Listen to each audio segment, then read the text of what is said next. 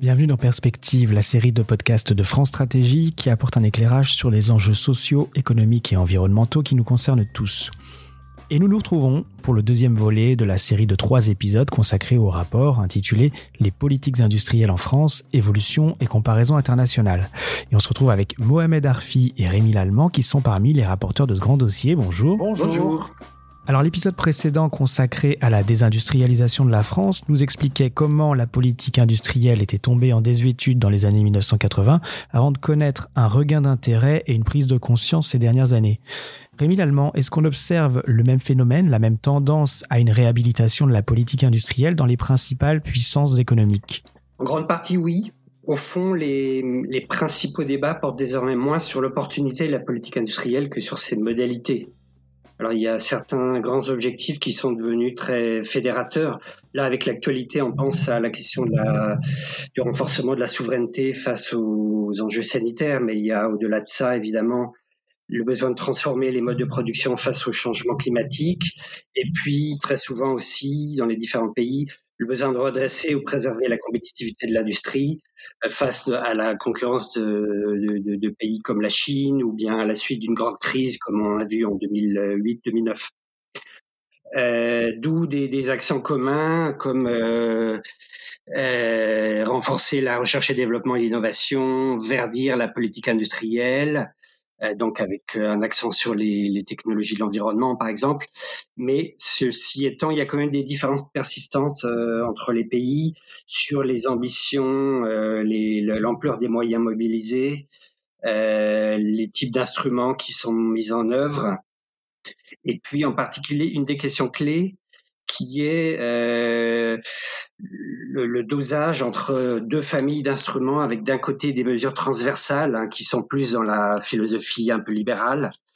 Il s'agit d'améliorer le cadre des affaires hein, sur le plan fiscal, réglementaire, etc. Et puis d'autre part, des soutiens financiers plus ou moins ciblés. Alors c'est souvent ça qui a été euh, controversé dans le passé et qui est peut-être devenu un peu moins dans la période récente. Et du coup, la réhabilitation de la politique industrielle, comment s'exprime-t-elle concrètement? Mohamed Arfi, on va revenir avec vous sur la question des moyens mobilisés en France. Quelle est l'ampleur des aides publiques en faveur de l'industrie? Et est-ce que leur montant est proportionnel au poids de l'industrie en France? Alors, euh, effectivement, s'intéresser aux politiques industrielles revient à se poser euh, tout d'abord la question des objectifs et des moyens. Alors, concernant les moyens, quels sont les moyens qui sont mobilisés dans le cadre de la politique industrielle en France eh ben, euh, Pour répondre à cette question, c'est une question plutôt aussi d'ordre méthodologique, euh, il faut tout d'abord pouvoir euh, estimer au préalable l'ensemble des moyens mobilisés en faveur de l'ensemble des entreprises en France et parmi ces moyens, identifier ceux qui bénéficient à l'industrie. Euh, or, euh, au moment de, euh, de, commencer nos travaux sur les politiques industrielles en France, on a constaté qu'il n'existait pas de recensement annuel systématique et exhaustif et des moyens en faveur de l'industrie. Nous avons en conséquence dû mener ce travail en interne à France Stratégie. C'est un travail à la fois original, inédit et, fastidieux. Ah, pourquoi fastidieux? Parce que certes, nous avons présenté dans notre rapport euh, des éléments euh, plus synthétiques en présentant l'ensemble des moyens en 17 catégories, mais en réalité, derrière ces 17 catégories se trouve une multitude de dispositifs, plus précisément plus de 600 dispositifs pour les seuls euh, dispositifs dits euh, budgétaires, ceux qui figurent dans les documents budgétaires euh, votés par, chaque année par le Parlement. Au sein de ces 600 dispositifs, on a plus de 460 dispositifs fiscaux, 45 dispositifs de TVA à taux réduit, une trentaine de taux réduits et d'exonération sur ce que l'on appelle la taxe sur la consommation intermédiaire de produits énergétiques, mais aussi euh, de nombreuses taxes affectées, des dépenses dites fiscales déclassées, etc., etc. Eh bien, à partir de ce recensement, euh, nous avons euh, pu répondre aux, deux premières principales questions. C'est quels sont les moyens mobilisés en moyenne par an en soutien à l'industrie en France? On a pu l'estimer pour l'année 2019. nous estimons que l'industrie bénéficient en moyenne entre 17 et 20 milliards d'euros par an. Alors, cela représente à peu près sur l'ensemble des aides que, dont bénéficient les entreprises en France, l'industrie bénéficie de 12% de ces aides-là. Alors, la deuxième question, c'est au fond, est-ce que les aides aux entreprises bénéficient proportionnellement aux entreprises industrielles, du secteur industriel? Eh bien, la réponse est non. non, parce que les 12% que je viens de citer, qui sont 12% de l'ensemble des aides qui vont à l'industrie, ça reste quand même moins proportionnel au poids de l'industrie dans le secteur marchand, qu'on évalue à 17%. Donc c'est presque un tiers de moins, euh, proportionnellement au poids de l'industrie. Un tiers des, aides en moins euh, vont à l'industrie. D'accord, mais au fond, quelles sont les principales caractéristiques de ces aides? Alors, euh, concernant les caractéristiques des aides, parce qu'au-delà euh, des montants euh, annuels globaux, hein, que je, rappelle, entre 17 et 20 milliards par an, c'est 12% de l'ensemble des aides aux entreprises, la question c'est que comment se caractérisent ces, ces aides? Eh bien, il y a deux grandes principales caractéristiques pour résumer. La première, c'est, elle consiste à distinguer parmi les aides qui bénéficient à l'industrie, quelles sont les aides qui euh, vont à l'industrie de manière ciblée et explicite? C'est que l'aide porte vraiment le nom, euh, comme quoi c'est une aide qui va vers l'industrie. Eh bien, sur 100 euros d'aide qui vont à l'industrie, seulement 30 ciblent explicitement l'industrie. Les 70 euros qui restent, hein, sur 100 euros pour schématiser, au fond, sont des aides qui bénéficient à l'industrie, mais ils ne la ciblent pas directement. À titre d'exemple, si vous prenez euh, les allègements de charges euh, sur les salaires, euh, notamment le crédit d'impôt compétitivité emploi qui a été transformé récemment en allègement de charges, eh bien, il bénéficie à l'ensemble des entreprises, qu'elles soient de l'industrie ou des services. Donc, ce sont des aides qui bénéficient à l'industrie, mais elles ne la ciblent pas explicitement. Deuxième euh, euh, partie qui, est aussi importante, c'était euh, de caractériser l'ensemble des aides à l'industrie selon les différentes composantes. Et nous trouvons un résultat assez intéressant, c'est que, et aussi, là aussi, pour schématiser, sur 100 euros d'aide à l'industrie, 40 euros sont des aides en faveur de la compétitivité coût, c'est-à-dire ce sont des allègements de charges et des aides notamment en faveur de l'emploi et de la formation. Mais c'est principalement des allègements de charges.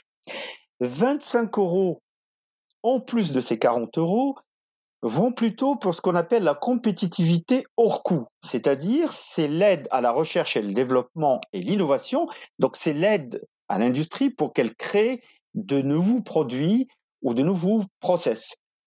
Donc ça veut dire que sur 100 euros, nous avons une forte concentration, 65 euros, euh, qui sont des aides pour la compétitivité de l'emploi, qui sont des aides indirectes, et des aides à la recherche et développement, 25 euros, mais dont seulement au-dessus, une seule partie va directement à l'industrie de manière explicite, puisque je rappelle que euh, sur les 10 milliards d'aides à la recherche et à l'innovation en France, soit 6 milliards sont des crédits d'impôt recherche qui bénéficient aussi à l'ensemble des secteurs, pas seulement à l'industrie.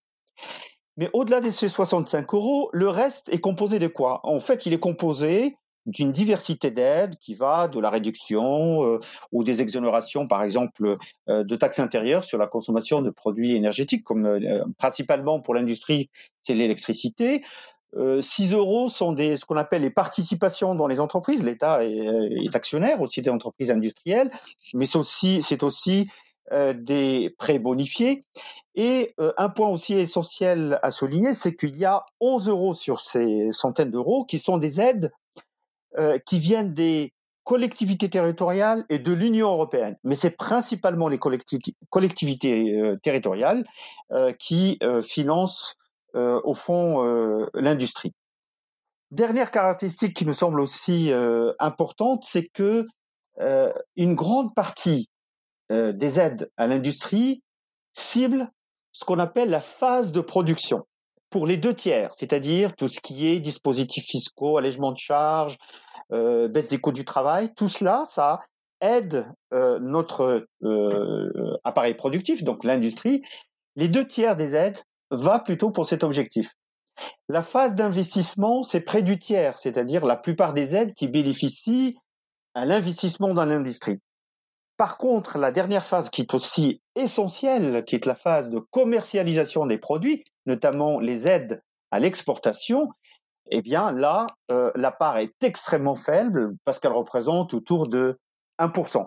Mais comme vous le savez, euh, une politique industrielle, ce ne sont pas seulement des moyens financiers, c'est aussi un ensemble de dispositifs qui ne sont pas tous financiers, donc euh, non financiers, et qui permettent d'accompagner nos entreprises industrielles. Alors justement, Rémi Lallemand, je reviens vers vous. On vient de le dire, la politique industrielle n'est pas seulement une question de moyens, et c'est quelque chose que l'on peut voir aussi dans les politiques des autres pays industrialisés. Peut-on effectuer une comparaison des différentes politiques industrielles existantes et comment? Alors il y a quelques éléments chiffrés euh, qui sont disponibles, notamment du côté de la Commission européenne, qui tient un recensement des aides d'État aux entreprises. Donc ça, ça fournit une clé. Je reviendrai par la suite sur un point. Euh, alors dans notre rapport, nous avons euh, retenu pour la comparaison quatre pays qui nous semblent le plus proches du, plus pertinent du point de vue français. L'Allemagne, le Royaume-Uni, l'Italie ainsi que les États-Unis de l'autre côté de l'Atlantique. Du coup, on va aborder ces quatre pays. Mais avant ça, que peut-on déjà dire des aspects particuliers de la politique industrielle de la France? Dans le, cas de la France, c'est euh, tout, d'abord euh, un soutien traditionnel aux grands champions nationaux, mais malgré tout, il y a pas mal d'évolutions depuis euh, deux, trois décennies. En particulier, l'abandon progressif de ce qu'on a appelé la politique des grands, des grands programmes. Hein. On a en tête le Binitel, des, des, grands programmes comme ça qui coordonnaient la recherche publique, les grandes entreprises publiques et la commande publique. Dorénavant, et en particulier depuis 2010, c'est la mise en place des programmes d'investissement d'avenir on a une logique qui repose davantage sur euh, des appels d'offres et euh, de, la mise en concurrence. Qu'est-ce qu'on peut dire globalement sur euh, l'ensemble de ces dispositifs avec un petit peu de recul? C'est probablement qu'il y a une difficulté à définir une continuité d'action, des priorités claires et à, dégager des, moyens suffisants sous l'angle technologique et industriel notamment sur deux points, à la fois pour euh, renouveler un peu la spécialisation euh, du pays. Hein, on, connaît les points forts traditionnels de la France, l'agroalimentaire, l'aéronautique euh, avec, Airbus, et puis quand même malgré euh, les problèmes actuels sur les vaccins, l'industrie pharmaceutique, euh, et puis renouveler aussi le tissu d'entreprise à la base. Alors ça, ça concerne les, entreprises à forte croissance que sont les, les, les start-up et les fameuses licornes hein, qu'on cherche à, développer en France et qui sont potentiellement le, le, vecteur de ce renouvellement du, du tissu industriel.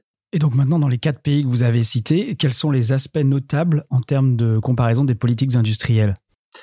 Alors, quand on compare avec d'autres pays, il y a le cas de l'Italie qui est intéressant? L'Italie est, depuis euh, plus de dix ans maintenant, en deuxième position comme puissance manufacturière en Europe, hein, devant le devant le Royaume-Uni et, la France, qu'on ne sait pas toujours, et l'Allemagne évidemment.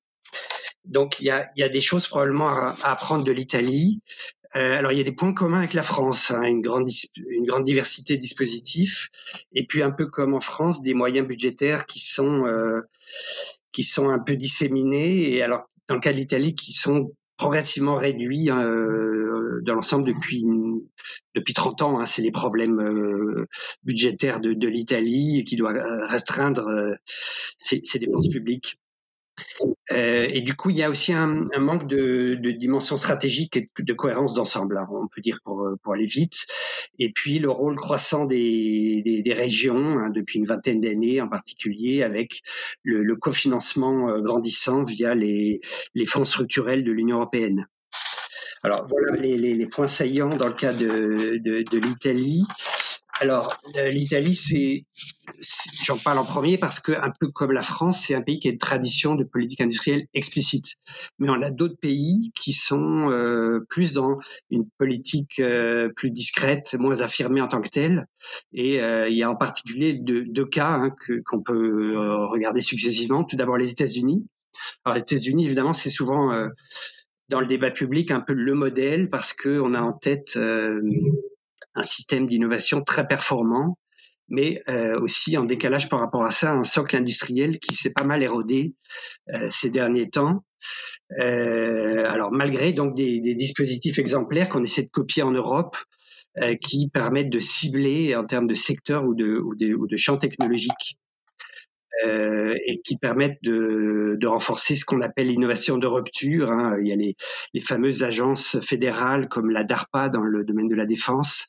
Euh, il y a la NASA qui est plus connue dans le domaine de l'espace ou la NIH. Et puis euh, des, toutes, sortes de dispositifs très éprouvés qui permettent de, de combiner la commande publique et le, le capital d'amorçage, euh, notamment depuis les années Reagan, au début des années 80 et puis aussi des, dispositifs un peu protectionnistes de type Buy American, euh, dont Joe Biden a, euh, parlé d'ailleurs récemment, hein, qui existe en fait de, très longue date euh, outre-Atlantique. Et puis, alors ça, on, on a vu aussi euh, ces dernières années une politique avec de, des accents plus nettement volontaristes. Alors c'est apparu, il y a eu le, la réaction, le plan de redressement après la crise de 2008-2009, avec tout un volet en faveur de l'industrie. Il y a eu la politique commerciale durcie à l'époque de Donald Trump, hein, on en sort à peine, notamment pour euh, protéger les intérêts souverains. Alors, États-Unis, ok. Royaume-Uni maintenant? Alors, le cas du Royaume-Uni est assez proche sous certains angles. Notamment, il y a euh, dans, dans, les deux cas, euh, États-Unis et Royaume-Uni, une forte base euh, en matière de sciences et technologies. Hein. Les universités sont, sont très, euh, il y a des universités d'élite hein, qui sont très connues partout dans le monde. Et puis une tradition libérale. Hein, alors aux États-Unis, surtout depuis l'ère Thatcher, et à la suite de quoi on a, on a surtout mis en place en fait la, la dimension horizontale hein, des, des mesures en faveur de, de l'industrie. On pense en particulier au, au soutien fiscal hein, qui profite aux startups à travers le, le, le capital risque. Hein. Le, le Royaume-Uni a une position très éminente euh, en Europe sur le, sur le plan du capital risque. Euh, et aussi une particularité du Royaume-Uni par rapport à la France, c'est que euh, le Royaume-Uni n'a jamais euh, beaucoup tenté dans le passé de, de miser sur ce qu'on appelle en France le patriotisme économique, hein, mais plutôt sur une politique d'attractivité internationale qui se traduit par exemple par le fait que sur une vingtaine d'années, hein, depuis le début des années 2000, il y a près de 30% du total des investissements directs chinois en Europe qui sont euh, qui sont captés par le, Royaume-Uni. Hein. Donc, euh, sol euh, britannique apparaît très attractif pour le, les activités industrielles euh, vues du reste du monde. Ce qu'on peut aussi souligner, c'est que par rapport à ça, il y a malgré tout, là aussi, hein, comme dans d'autres pays, un retour progressif à une politique plus active et plus ciblée. Alors, c'est beaucoup en réaction à la crise de 2008, hein, plutôt qu'en réaction de, en raison d'une alternance politique. Hein. Tony Blair, par exemple, était assez dans la, dans le prolongement de ce qu'avait fait Margaret Thatcher avant lui. Et, puis un autre euh, mouvement qui renforce cette tendance, c'est les, les, tendances euh, interventionnistes très nettes euh, depuis le vote sur le Brexit en 2016, euh, depuis quelques mois, depuis la sortie effective du Royaume-Uni de l'Union européenne et puis avec l'épidémie de Covid-19 aussi. Euh, donc ça, ça, ça, entraîne aussi un peu un décalage par rapport à l'image euh, traditionnelle libérale qu'on a du, du Royaume-Uni. Alors il y a un, un dernier pays hein, dans notre liste des pays qu'on a examiné pour comparer avec la France, qui est intéressant évidemment toujours du point de vue français, c'est l'Allemagne. Là aussi, on a au départ un, une référence assez libérale, avec euh, l'idée que depuis le, les années 50, hein, la République fédérale d'Allemagne, c'est, euh, tout du moins à l'échelle fédérale, une politique industrielle implicite, hein, très discrète, même si à l'échelle des lenders, il y a des, des choses qui sont plus affirmées, euh, davantage mises en avant. Du coup, il y a une politique très très transversale hein, qui, qui s'est instaurée, qui mise beaucoup sur la coopération entre euh, différents acteurs, qui cible beaucoup les PME et les fameuses entreprises de taille intermédiaire hein, qu'on appelle en Allemagne le Mittelstand, qui mise beaucoup sur les clusters, hein, donc des, des, des, systèmes territoriaux euh, à l'échelle des, des lenders notamment, et aussi via des structures de transfert technologique ad hoc, telles que les, les, les fameux instituts Fraunhofer, hein, qui sont souvent cités en, en exemple hein, euh, dans, dans, ce domaine-là euh, en Europe et, et, ailleurs dans le monde. Euh, alors, par rapport à ces éléments euh, un peu permanents qui sont le, la dimension transversale, il y a malgré tout en Allemagne également depuis une quinzaine d'années, euh, un accent plus net sur la, la, cette dimension verticale hein, qui implique une, des, des, formes de ciblage en direction de secteurs ou de, ou de domaines technologiques. Parce que l'Allemagne, traditionnellement, elle a des, des, technologies euh, un peu matures. Hein. On pense à la, la construction mécanique, l'automobile, etc. Plutôt que euh, les changements plus radicaux à travers ce qu'on appelle euh, l'innovation euh, et les technologies de, de, de rupture. Donc l'Allemagne ressent euh, le besoin de, de, faire évoluer sa spécialisation, euh, notamment face à la, la, la, concurrence de la Chine, mais, mais, mais, pas seulement. Alors il y a un point tout à fait emblématique de ce changement-là. Hein, ce, sur le plan fédéral, le ministre fédéral de l'économie en 2019 a lancé une stratégie industrielle 2030, hein, donc ce qui est assez nouveau par rapport à la doctrine traditionnelle dite ordolibérale qu'on connaît euh, outre-Rhin. Et puis un autre point euh, pour finir, hein, qui est très, frappant quand on regarde notamment les données que j'avais mentionnées de la Commission européenne sur les aides d'État, qui est l'accent très fort sur le, le ciblage vert hein, en faveur des, des technologies de l'environnement, des économies d'énergie, etc. depuis depuis grosso modo euh, la, la, transition énergétique, hein, la sortie du nucléaire euh, annoncée vers 2013. Donc là, il y a un accent très très net euh, en Allemagne et qui est très frappant quand on fait la comparaison avec avec d'autres pays. merci pour ce point comparatif très complet. Et maintenant, si on se tourne vers l'avenir, si on regarde du côté de la stratégie de ces États en matière de politique industrielle, est-ce qu'il y a de grands programmes en faveur de, de l'industrie? Est-ce qu'il y a de grandes différences? Alors là, je pense que je serai plus bref parce que au fond, quand on quand on balaye un petit peu en détail euh, ces différents pays, on voit qu'il y a beaucoup plus de similitudes que de différences au fond, euh, puisque chaque pays a son plan euh, ou ses plans plutôt en faveur des biotechnologies, des technologies vertes, en faveur de la numérisation de l'industrie. Alors il y a des sous-spécialités, des domaines plus pointus comme l'intelligence artificielle, où tous les pays n'ont pas encore euh, euh, encore euh, développé des programmes très très identifiés. Hein. Je pense notamment au, cas de l'Italie, mais sinon l'Allemagne, la France, le, Royaume-Uni et les, États-Unis ont, tous leurs programmes en faveur de l'intelligence artificielle, par exemple. Il y a peut-être un autre point quand même qui est intéressant euh, qu'on peut mentionner euh, dans le cas de l'Europe, parmi les axes phares qui sont apparus ces, de, ces, dernières années, qui concernent le fameux projet d'Airbus des, des, batteries, hein, qui a été lancé euh, en 2019 et qui est l'un des rares domaines où on a compris qu'il fallait éviter de segmenter trop les moyens. Là, il y a un effort vraiment de coordonner euh, les efforts à l'échelle à l'échelle européenne. Donc, pour ce qui concerne euh, le développement de, de cet Airbus des batteries, qui est évidemment crucial pour l'électromobilité, sachant que euh, dans, une voiture électrique, il y a environ 40% de la valeur ajoutée qui est uniquement la, batterie. Donc, la batterie est vraiment un, élément très, très central et très stratégique du point de vue de la politique industrielle. Mmh. Qu'est-ce qu'on retient de tout ça en conclusion? Quels enseignements communs peut-on tirer de ce panorama des politiques industrielles? Alors, ce qui est frappant, c'est que face aux grands défis, euh, alors il y, a la, il y, a la, pandémie euh, Covid récemment, mais au-delà, il y a le, le, le, changement climatique, la concurrence de la Chine, etc. Euh, les pays avancés ont pris des initiatives assez ambitieuses pour accélérer le changement structurel et réorienter leur, euh, leur spécialisation productive. Euh, et en particulier euh, avec un accent renforcé sur l'innovation radicale, hein, les fameuses technologies de, de rupture. Et ce qui est assez euh, heureux aussi, c'est qu'on est un peu parvenu à surmonter certains faux débats qui empoisonnaient un peu le, euh, les, les, débats sur la politique industrielle traditionnellement.